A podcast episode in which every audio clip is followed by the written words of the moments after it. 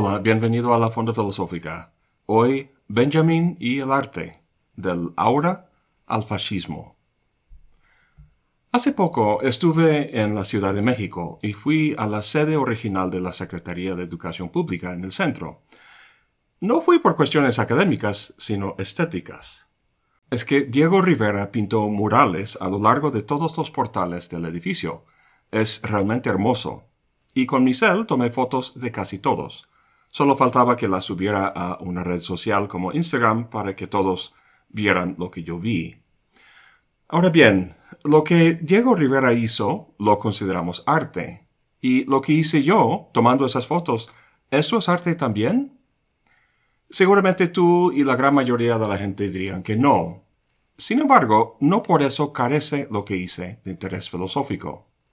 Para Walter Benjamin, el hecho de que yo sea capaz de reproducir tan fácilmente una obra de arte es de mucho mayor importancia que el concepto mismo de arte. ¿Por qué? Encontramos la respuesta en su célebre ensayo La obra de arte en la época de la reproducción mecánica. Es difícil para nosotros imaginar un tiempo en el que, para escuchar música, uno tenía que tocarla a sí mismo, o ir a la iglesia o a una sala de conciertos para escucharla en vivo. Con la invención del fonógrafo en 1887, todo eso cambió. Al grabarse en un disco, miles de personas podían escuchar el mismo performance. Hace tiempo, para leer un libro, uno tenía que tener acceso a una biblioteca, sea pública o religiosa. Con la imprenta moderna, casi cualquiera puede tener su propio ejemplar. Y con el arte gráfico, uno tenía que ir a un museo para verlo. Con la invención de la litografía y luego la fotografía, esas imágenes proliferaban en sus millones en portadas de libros, en tarjetas postales y en la publicidad. La enigmática mirada de la Mona Lisa dejó de habitar un solo lugar en París a volar por todo el mundo. Benjamin reconoce que la obra de arte siempre ha sido reproducible. Por ejemplo, un alumno copiando la obra de su maestro como parte de su formación como artista. Pero no fue hasta que la reproducción manual se diera paso a la reproducción mecánica que una profunda transformación en el arte se presentara. Fíjense que Benjamin publicó su ensayo en 1936. 86 años después, la reproducción mecánica ha dado paso a la reproducción electrónica y digital. Los efectos que comenta en su ensayo solo se han intensificado. Curiosamente, cita al poeta francés Paul Valéry, cuyas palabras son casi proféticas de la época en que vivimos actualmente. Dice Valéry, al igual que el agua, el gas o la corriente eléctrica llegan desde lejos a nuestras casas para satisfacer nuestras necesidades con el mínimo esfuerzo, llegaremos a ser alimentados con imágenes y sonidos que surgirán y desaparecerán al mismo gesto con una simple señal. Pues ese es el mundo en que vivimos, donde el gesto de pasar el dedo sobre una pantalla nos entrega de inmediato cualquier imagen, texto o música. En pocas palabras, cualquier obra de arte. La tesis de Benjamin es que el arte, la naturaleza del arte, ha sufrido un cambio profundo debido a estos avances tecnológicos. ¿En qué sentido? Para responder a esta pregunta, tenemos que entender el concepto de arte que se tenía antes del cambio. Y eso puede captarse bien si entendemos lo que la reproducción, sea manual, mecánica o digital, no ha podido reproducir. Benjamin empieza la segunda sección diciendo, Incluso a la más perfecta de las reproducciones le falta siempre una cosa, el aquí y ahora de la obra de arte, la unicidad de su existencia ahí donde se encuentra. Con esas palabras hace referencia a lo que llama el aura. Un aura es una atmósfera o cualidad distintiva que rodea algo o parece emanarse de él. En el caso de la obra de arte, su aura consiste en varias cosas. Primero, consiste en esta unicidad, el hecho de que solo hay uno. Es por eso original y auténtico. Dice Benjamin, la autenticidad de una cosa es la esencia de todo lo que contiene desde su creación y que se ha transmitido, desde su duración material hasta su testimonio histórico. Parte del aura de la obra de arte es la historia y tradición que le ha correspondido como objeto único atravesando el tiempo. Aunque técnicamente no es una obra de arte, la reina Isabel II sí tiene un aura. La función sociopolítica que ejerce la podría ejercer cualquier otra persona, ya que el poder que tiene es un fenómeno social, no natural. Es decir, le es conferido por el acuerdo de los demás miembros de la sociedad. Sin embargo, ella tiene un aura que nadie más tiene debido a su conexión con la historia, los eventos mundiales que ha vivido y en los que ha influido, y su lugar a la cabeza de una familia cuyo, linaje monárquico se extiende un milenio hacia atrás. Hay una sola persona en el mundo que cumple todo eso, Isabel II. Ella es auténtica en ese sentido, o como dirían los jóvenes de hoy en día, es la neta. Esta autenticidad, dice Benjamin, está fuera del alcance de la reproducción técnica o mecánica. Si comparamos mi foto del mural de Diego Rivera con el que él mismo pintó en los portales de la SEP, está claro que mi foto carece de autenticidad porque, como objeto físico, no guarda las relaciones históricas que guarda el mural físico de Rivera. En su texto, Benjamin señala el fenómeno de la reproducción manual de una obra, cosa que comúnmente llamamos falsificación. Dice que ante semejante reproducción, el original auténtico conserva toda su, su autoridad. Tanto mi foto como una falsificación carecen del aura que confiere el entramado histórico de una obra única. Eso es lo que cuidan mucho las casas de subasta. Cuando subastan una obra de Van Gogh, llevan a cabo un minucioso análisis de la procedencia histórica de la obra.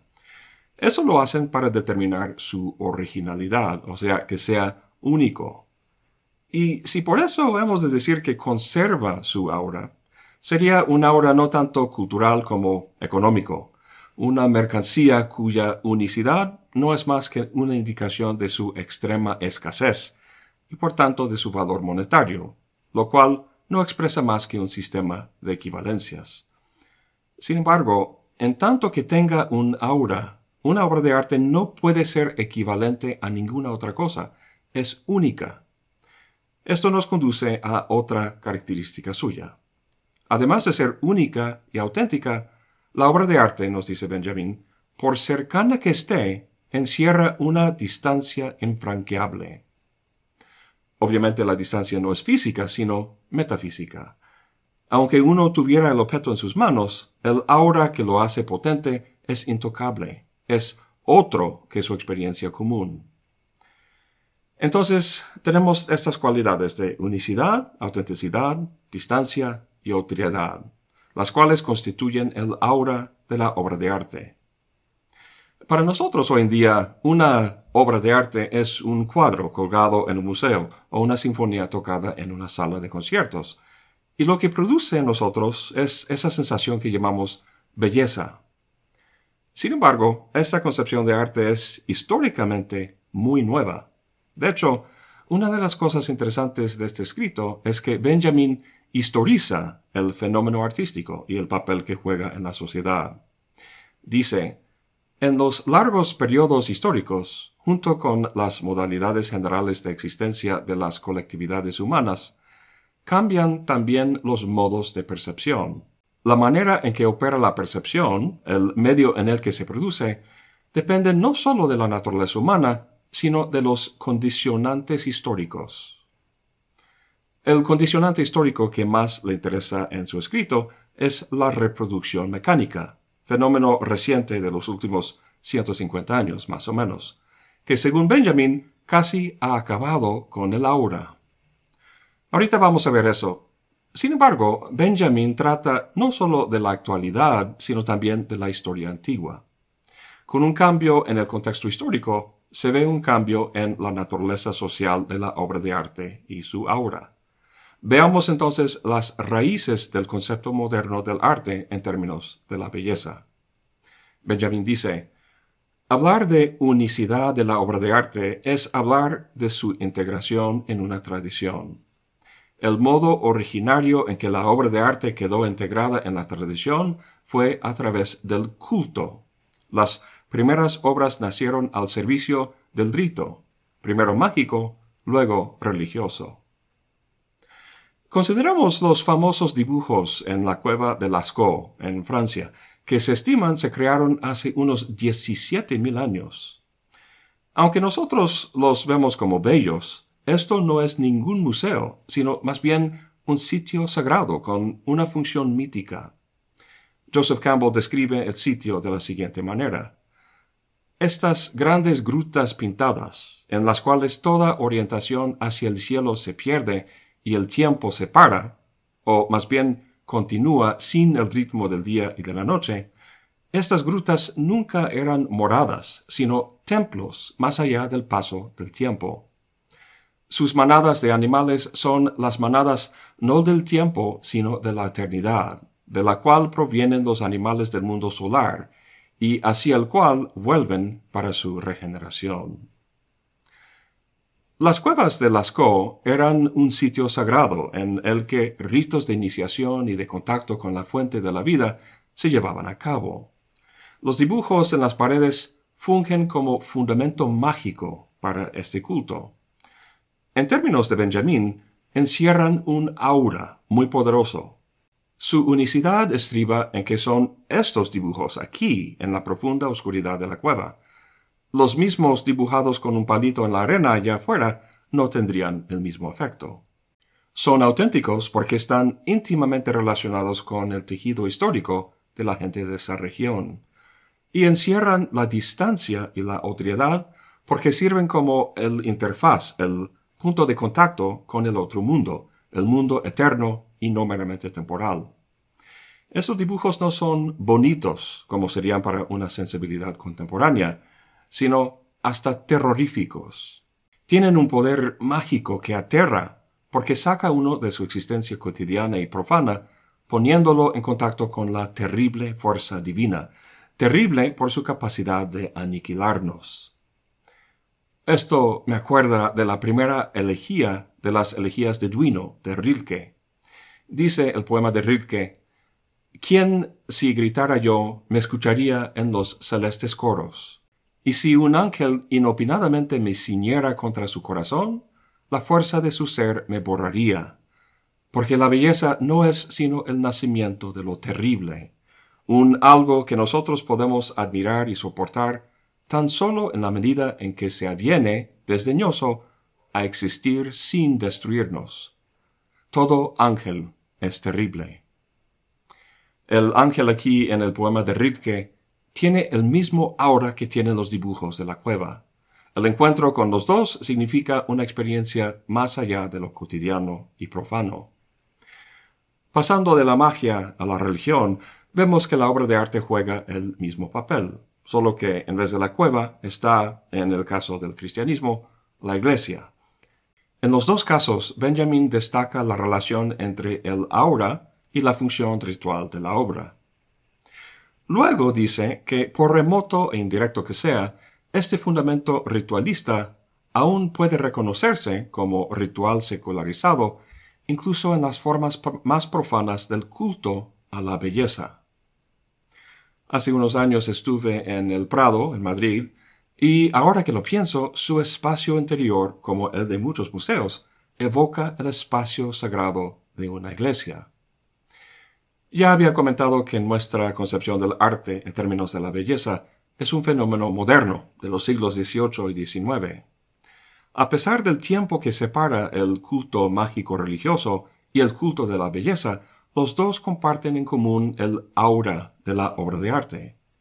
En los dos, el aura suscita en el espectador un estado meditativo en el que contempla la belleza del objeto o el rostro divino que evoca un fenómeno no empírico y pasajero, sino eterno, como las ideas que contempla el filósofo platónico.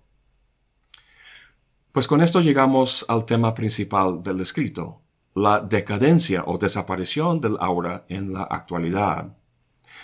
Benjamin dice que con la reproducción mecánica, por primera vez en la historia, la obra de arte se emancipa de su existencia parasitaria dentro del ritual. Como vimos hace rato, lo que percibimos cuando vemos algo no está determinado únicamente por simples hechos biológicos, es decir, el funcionamiento del ojo, sino por condicionantes históricos también. Esta idea de Benjamin es marxista, la idea de que cambios en los modos de producción, es decir, cambios tecnológicos, generan cambios en la esfera sociocultural. En mis dos videos sobre la historia del arte moderno al postmoderno, que hice hace muchos años, ahí comenté que lo que inicia esa historia es la invención de la cámara fotográfica. Ese cambio tecnológico tuvo enormes consecuencias para el tradicional arte pictórico. Ya no hacía falta que los artistas representaran la realidad, ya que la cámara lo podía hacer de forma mucho más fiel, y por tanto los artistas empezaron a pintar y representar cosas que la cámara no podía captar. Y así tenemos el impresionismo, el cubismo, etcétera, etcétera. Bien, Benjamin no nos cuenta esa historia, la historia posterior de la pintura en óleo, sino más bien nos habla sobre la naturaleza del cine y sus efectos, como veremos más adelante. En todo caso, esta idea marxista está a la base de su análisis. Dice, de una placa fotográfica se pueden sacar muchas copias impresas, y no tiene sentido preguntarse cuál es la auténtica. Esta es la primera consecuencia de la proliferación de reproducciones, que la obra de arte pierde su unicidad. Esto sucede especialmente en el caso de la fotografía, ya que las reproducciones no son copias de una foto original, sino de la imagen negativa en una placa.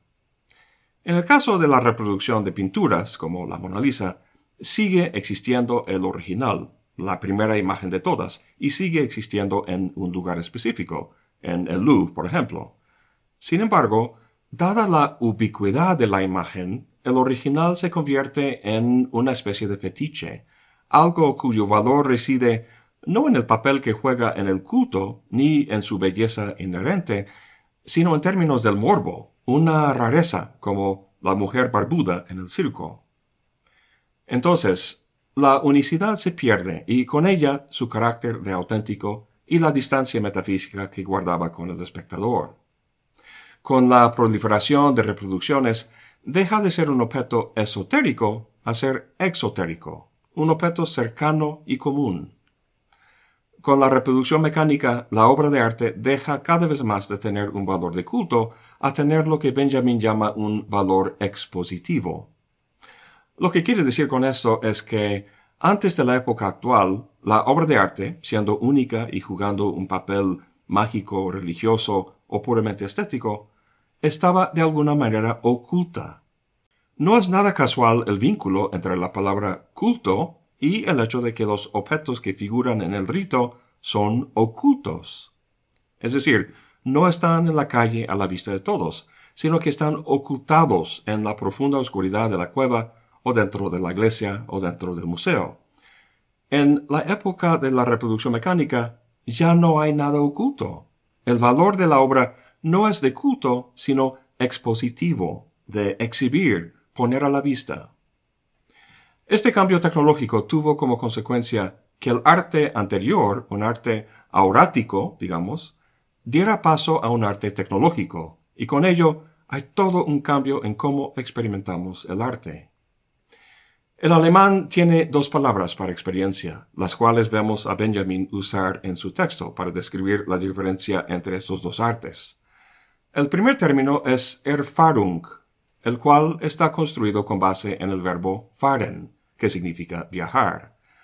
La experiencia como Erfahrung es como un viaje donde los diferentes puntos que uno atraviesa no son aislados, sino relacionados entre sí de forma continua e integrada, donde los momentos de la experiencia se desarrollan para formar una narrativa con textura y sentido. Esta es la experiencia aurática. El segundo término es erlebnis, el cual conota una experiencia discreta, atomizada, aislada y fragmentada. Martin J. comenta que el continuo de Erfahrung ya había sido roto por los choques inasimilables de la vida urbana y la sustitución de la producción artesanal por la repetición aburrida y no acumulativa de la cadena de montaje. La narrativa significativa había sido suplantada por la información aleatoria y la bruta sensación en los medios masivos. En el tiempo desde que Benjamin publicó su ensayo, el mayor cambio tecnológico ha sido la revolución digital la cual ha vuelto más pronunciada la experiencia como Erlebnis. Cualquier usuario de Facebook, Instagram o Twitter puede dar constancia de su experiencia en esos entornos como aislada y fragmentada. Benjamin introduce otra distinción que complementa esta que hemos estado discutiendo sobre la experiencia, a saber, contemplación y distracción. La experiencia como Erfahrung es una en la que el ánimo es contemplativo, Recuerda que contemplar significa literalmente dentro del templo, dentro de un espacio sagrado y significativo. En la época de la reproducción mecánica, la experiencia como Erlebnis es una de distracción. Creo que todos podemos dar constancia de esa experiencia. Nuestra atención no está centrada, sino dispersa e inconexa. Bueno, pues uno pensaría que Benjamin lamentaría la desaparición del aura que la reproducción ha provocado, pero estaría equivocado. En la sección donde habla de la placa fotográfica, creando muchas copias sin original alguno, dice Benjamin, si el criterio de autenticidad deja de ser relevante, toda la función del arte queda trastocada. En lugar de basarse en el ritual, pasa a tener otro fundamento, la política. Recuerdo la primera vez que leí eso y pensaba, no, eso está mal. Si el criterio del arte deja de ser estético y pasa a ser político, entonces pierde su belleza y se convierte en pura propaganda. El argumento de Benjamin es muy interesante y ahora lo entiendo mejor. El arte no es algo en sí mismo y la belleza no es una idea platónica que existe de forma perfecta y eterna.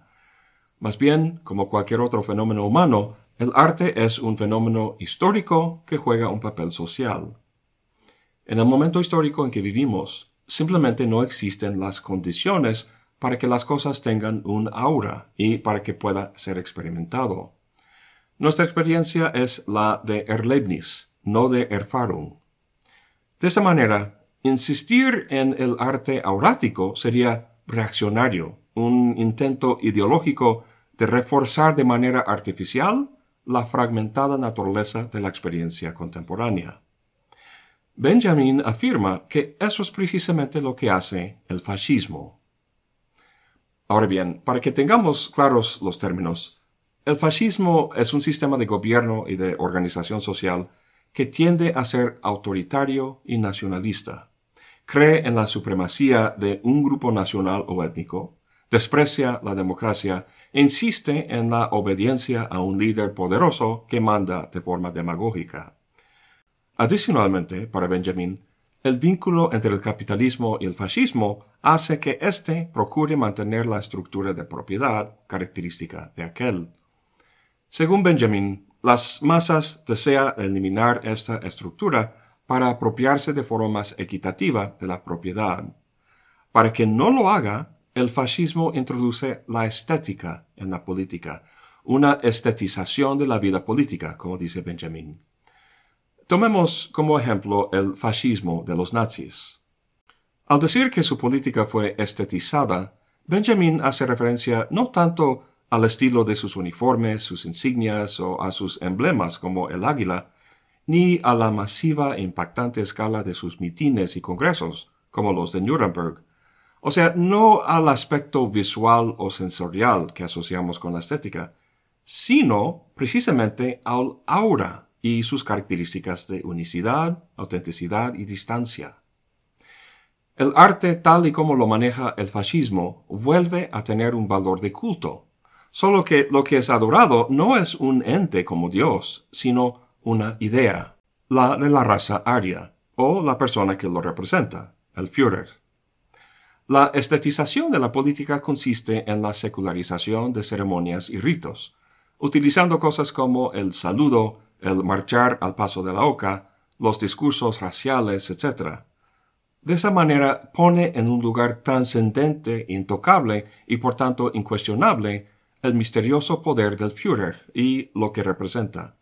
De la misma manera que los que descendían en esa cueva hace tantos miles de años experimentaban el arte pintado ahí en la oscuridad.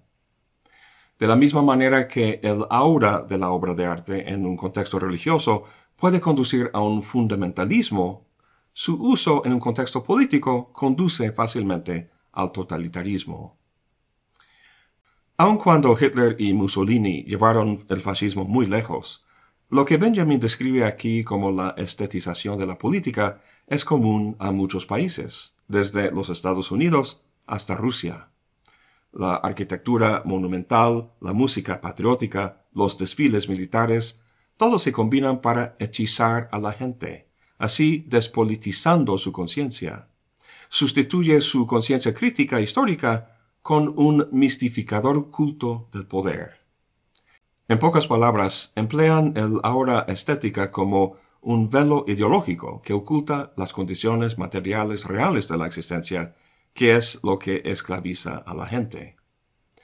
En el epílogo de su ensayo, Benjamin habla extensamente del fascismo. Dice, todo empeño por estetizar la política termina en una única salida, la guerra.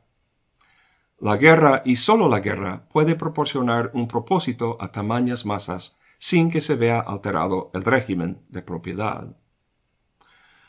Si el fascismo descansa sobre la superioridad de una nación o etnia sobre otra, entonces la guerra, que sojuzga ese otro, pareciera ser la razón de ser fundamental de un pueblo. Con la estetización de la guerra, la gente llega a creer eso fácilmente como vemos actualmente en el conflicto en Ucrania y el enfrentamiento entre Rusia y los Estados Unidos. Benjamin termina su ensayo diciendo, la humanidad está lo suficientemente alienada de sí misma como para vivir su propia destrucción como si de un gozo estético de primer orden se tratara. Esta espeluznante idea, y en general la estetización de la política y la guerra, es el tema de la famosa película de Stanley Kubrick, Doctor Strangelove, la cual trae como subtítulo O cómo dejé de preocuparme y amar la bomba. No tengo tiempo para hablar de toda la película, que es buenísima, pero en una de las escenas finales, un bombardero que trae bombas nucleares para atacar un sitio en Rusia, el capitán del aeronave monta una de las bombas que está atascada y logra abrir las puertas para que caiga, y sale con ella gritando alegremente, como si montara un toro en el rodeo. Esa escena capta perfectamente la afirmación de Benjamin sobre la destrucción como un evento estético. Bueno, ¿hay una manera de hacer frente a este uso reaccionario y retrógrada del arte aurático? ¿Tiene el arte un uso políticamente progresivo? Benjamin afirma que sí, a saber, el cine. El cine es revolucionario por la forma democrática en que la gente se relaciona con él. Para hacer un contraste, el arte aurático se dirige a un solo individuo, quien es pasivo ante la obra, una obra cuyo aura presenta la realidad como algo estático y eterno, que no cambia. El cine invierte esas características. Primero, se experimenta, se experimenta de forma colectiva, no individual. Segundo, ese público no es pasivo ante la obra, sino que, debido a que toma el punto de vista de la cámara misma, participan de forma activa en la obra, como si cada quien fuera el protagonista. Y tercero, debido a sus técnicas como acelerar o decelerar la acción, acercarse o alejarse del objeto, y especialmente la edición que permite ordenar las tomas de diferentes formas, todo eso para Benjamin permite que el público percibe la realidad como cambiante, no fija y susceptible de ser dirigida hacia ciertos fines sobre otros. En sus reflexiones sobre el potencial revolucionario del cine, Benjamin fue muy influido por Bertolt Brecht, cuyos experimentos en el teatro retaba el status quo burgués de su época. desmistificaba el teatro al involucrar al público en la obra misma, mostrando cómo una obra se arma e insistiendo que tomaran una posición crítica con respecto a lo que estaban viendo. Tanto Benjamin como Brecht utilizaban al arte para convertir al público en el sujeto de su propia realización. O sea, en vez de que el espectador contemple una representación de sí mismo tal como algún político o capitalista quiere que sea, el público debería interactuar con el arte como sujeto en vez de objeto, utilizándolo como medio para la realización de la realidad en la que quieren vivir. Como dije, Benjamin fue muy influido por Brecht, pero también era amigo y colega de Teodoro Adorno, y colaboraba con él y otros en el Instituto de Investigación Social de Frankfurt. Sin duda, Adorno no era tan optimista como Benjamin y Brecht sobre el poder emancipatorio de formas artísticas como el cine. En su libro La dialéctica de la ilustración, una larga sección sobre lo que llama la industria de la cultura deja eso muy claro. El cine y la música popular lejos de despertar conciencia crítica en la gente, la convierten en consumidores pasivos. La finalidad del capitalismo no es la liberación y el buen vivir, sino la ganancia. Y con ese criterio la mayoría de las películas se hacen, al menos en el sistema de Hollywood. En el cine, la gente no tiene la experiencia de ser sacudida y de darse cuenta que el sistema les oprime, para Adorno, en vez de llevarles a cuestionar la realidad en que viven y a luchar para cambiarla, el cine más bien ofrece al público un escape de la misma. La película les hace sentir bien y vuelven a casa aceptando aún el status quo. Obviamente, Benjamin y Adorno desconocían la revolución digital que venía en camino. Por un lado, la reproducción no mecánica, sino electrónica y digital, ha traído consecuencias que a primera vista parecen muy democráticas. Para crear y diseminar sus ideas o creaciones, uno ya no necesita una imprenta, una estación de televisión o un estudio de grabación.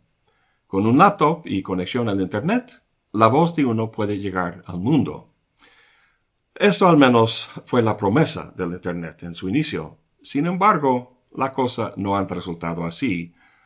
Dado que queremos todo gratis, hemos hecho un pacto con el diablo, permitiendo que las corporaciones que controlan los medios tengan cantidades de información sobre nosotros, a cambio del uso gratis de sus productos. De esta manera, el sistema crea precisamente un aura sobre nosotros usuarios, que proyecta poder, libertad, elección y autonomía, pero es ilusorio. Hay muy poca elección libre y mucha manipulación por los algoritmos que están detrás del velo. Por muy hollywoodense que sea el mago de Oz, esa escena final donde se corre la cortina detrás de la cual se revela el mago jalando palancas y creando así la ilusión, esa escena pues lo dice todo. Para Adorno, la naturaleza del cine no va a llevarnos a correr la cortina, porque ya que, como muchas otras cosas, ha sido asimilado por el capitalismo para servir sus propios intereses. Bien, aquí vamos a terminar nuestro análisis del ensayo de Benjamin. Decidí tratar ese tema aquí en la fonda porque, por un lado, es muy interesante y merece ser conocido más ampliamente, como cualquiera de los temas que trato. Pero por el otro lado, quería tratarlo porque me llama mucho la atención el concepto del aura. En mis reflexiones sobre mi concepto de una filosofía artesanal, volví a leer este ensayo de Benjamin y me pareció que la idea del aura, a pesar de la crítica que Benjamin le hace, la podría reivindicar. Mi idea es que los problemas que la filosofía académica padece hoy en día podría remediarse en alguna medida al incorporar la experiencia aurática que describe Benjamin en su ensayo. En un video que hice que se llama El héroe del pensamiento, hablé de la tradición antigua del teoros, relacionando esa experiencia con lo que voy trabajando sobre la filosofía artesanal. Eso de Laura me pareció muy relacionado con la experiencia del teoros, y por eso quería tratarlo aquí. Y bueno, iré pensando si puede apoyar mi propuesta y espero en algún momento no tan lejano reportar avances al respecto. Eso es todo por hoy. Gracias por acompañarme. Hasta la próxima y buen provecho.